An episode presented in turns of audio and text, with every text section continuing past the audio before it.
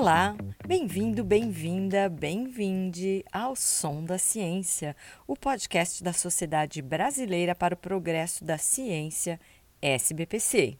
Eu sou Janes Rocha, jornalista da SBPC. O assunto do episódio de hoje, Direitos Humanos e Segurança Pública, foi amplamente debatido em dois dos 13 seminários do Projeto para um Brasil Novo, que é o foco dessa segunda temporada do Som da Ciência. O Projeto para um Brasil Novo é uma iniciativa da SBPC para ajudar candidatos e eleitores a pensar um projeto de desenvolvimento para o país com vistas às eleições de outubro. Vamos começar com direitos humanos. Para início de conversa, é importante pensar de onde surge o conceito de direitos humanos. E quem vai explicar é o filósofo Renato Janine Ribeiro, presidente da SBPC. A democracia moderna tem, quando a gente faz esse balanço, talvez uma vantagem em relação à antiga. E essa vantagem é o advento da questão dos direitos humanos, que é um tema que vai num crescendo desde a Revolução Inglesa de 1688 e o Bill of Rights aprovado em 1689, primeira declaração de direitos que eu conheço, seguida pela americana e pela francesa, praticamente simultâneas, no final do século XVIII, um século depois, portanto, e finalmente, em 1948, a Declaração Universal. Eu digo finalmente, mas não é finalmente, porque desde a Declaração Universal tem havido uma série de declarações adicionais que afetam os direitos humanos. Declaração dos Direitos da Criança e do Adolescente, direito à moradia, combate ao preconceito tanto de gênero quanto étnico, direito à língua, também um direito que tem do qual já ouvi falar coisas muito interessantes. Então, nós temos uma série de direitos que foram crescendo e as últimas décadas foram muito pródigas ou profícuas nesta expansão dos direitos como sendo aquilo que constitui a democracia. Ribeiro abriu o seminário sobre direitos humanos realizado no dia 4 de maio que contou com a participação de especialistas renomados no tema.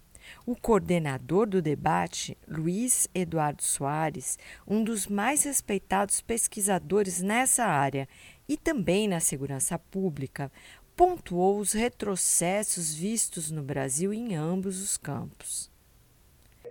Eu acho extremamente importante que a SBPC tome essa iniciativa particularmente nesse ano crucial para a história brasileira. Nós vivemos, sabemos todos, tremendos desafios. A democracia brasileira, o que dela resta, está de fato em risco. E na área de direitos humanos, por mais vasta que seja e imprecisa na sua delimitação, nós podemos dizer que estamos em ruínas. O que ainda persiste, resiste, sobrevive decorre dos esforços ingentes de movimentos, de ativistas, eh, de articulações, de instituições que respiram, muitas vezes respiram por aparelhos, mas eh, reanimadas com as possibilidades de transformação que o futuro sempre nos reserva se nós formos, de alguma maneira, cúmplices da esperança. Para André Azuri, da Universidade Federal de Minas Gerais, um dos maiores desafios para a construção de um Brasil novo, com uma sociedade mais justa, humana, social e ambientalmente equilibrada, está no direito ao meio ambiente e à terra, na visão dela, é importante identificar e reverter o desmanche de leis e práticas que levaram ao aprofundamento das desigualdades, à devastação ambiental e ao recrudescimento da violência, em especial contra os povos indígenas. O desafio de se pensar no Brasil novo, numa perspectiva progressista e humanitária principalmente, passa pela necessária compreensão acerca da intrínseca relação entre o social e o ambiental. Exige reconhecer a indissociabilidade entre iniquidades sociais e ambientais, assim como ampliar a abordagem acerca das questões distributivas, de modo que nelas possam ser incluídas a diversidade dos povos que compõem a nação brasileira. A reconstrução das instituições, do marco legal, da democracia e das políticas públicas em novos moldes exige um governo que enfrente a questão territorial de frente que de fato respeite a Constituição do país e os direitos específicos dos povos tradicionais indígenas que ela assegura, que responda igualmente aos acordos firmados internacionalmente. A conclusão desse painel, e que consta do documento final do projeto para um Brasil Novo, é que o Estado é quem está incumbido pela Constituição brasileira de prevenir, proteger, investigar, punir e erradicar violações de direitos humanos, alocando para isso recursos humanos e materiais e desenvolvendo políticas públicas nesse sentido. Apesar disso, conforme pontuaram os participantes de ambos os seminários, nos últimos 30 anos de experiência democrática brasileira, o cumprimento da agenda de direitos humanos tem sido incompleto e limitado.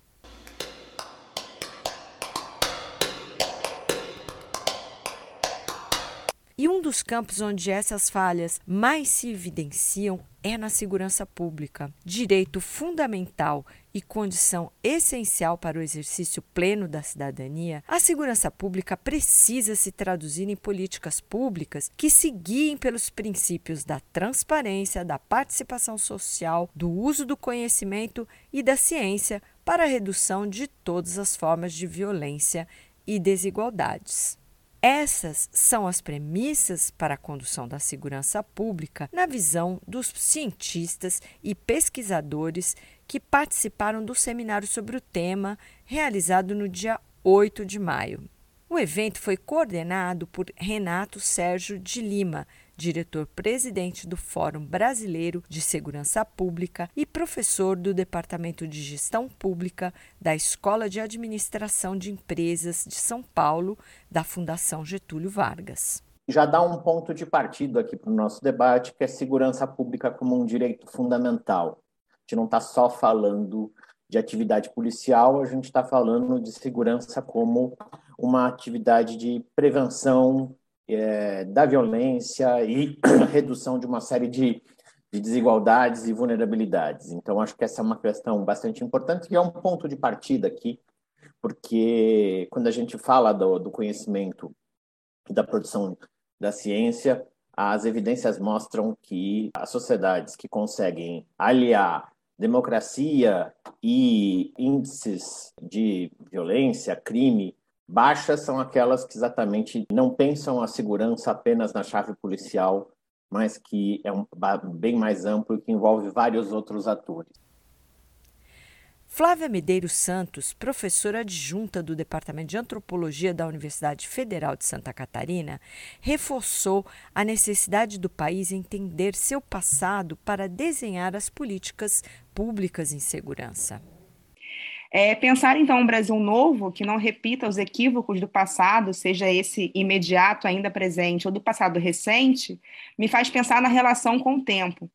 É, a gente pode pensar nas unidades de polícia pacificadora, na já mencionada lei de drogas, que resultou no encarceramento em massa da juventude negra e, e pobre e promoveu o aumento significativo do encarceramento de mulheres, nas operações policiais e no aumento da letalidade, que também são resultado do investimento em segurança pública com equipamentos como armas, viaturas e helicópteros, mas, sobretudo, no problema da relação entre o racismo estrutural e o racismo institucional, tendo o Estado como fomentador do próprio racismo estrutural.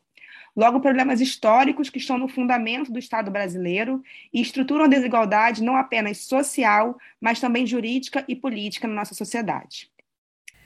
A pesquisadora Jaqueline de Oliveira Muniz, da Universidade Federal Fluminense, alertou sobre o que chamou de fake science, a ciência falsa, quando argumentos sem embasamento de autoridades políticas ganham força e se tornam verdades por conta da repetição e da repercussão, falou sobre o que, para ela, está na base da insegurança pública e criticou as propostas para o setor dos candidatos que atualmente estão na campanha eleitoral. A insegurança que hoje vivemos é um projeto de poder autoritário que tem dado certo. E eu tenho escrito sobre isso, artigos publicados, debates públicos mostrando a rentabilidade política eleitoral da produção da insegurança. Não se trata de incompetências e incapacidades, se trata de um projeto de poder. O que a gente vê nos candidatos, eu vou me dedicar aos progressistas, mas os liberais estão no mesmo, no mesmo pacote, é uma bateção de cabeça entre programa de partido, princípios, programa de campanha, propostas factíveis e programa de governo. Então, uma esquizofrenia, parece que o sujeito fala em línguas, igual na Torre de Babel. Né? Tem um programa né, para agradar na eleição, que não é aquele que vira orçamento, não é aquele que é previsível. Então, é o mundo do deve ser, é o mundo delirante da cloroquinagem de um lado e negacionismo analítico, empírico de outro. Os seminários sobre direitos humanos e segurança pública reuniram estes e outros sete pesquisadores e especialistas em ambos os assuntos. Vale a pena assistir aos debates na íntegra, que estão disponíveis no canal da SBPC no YouTube. Os 13 seminários foram consolidados no caderno Projeto para um Brasil Novo, que traz as principais diretrizes e propostas colocadas pelos participantes. No próximo episódio do Som da Ciência, vamos trazer um pouco do que foram os seminários sobre diversidade de gênero e raça e a questão indígena. Fique ligado aqui e nas redes sociais da SBPC. Estamos no YouTube, Instagram, Twitter e Facebook. Até a próxima. Tchau.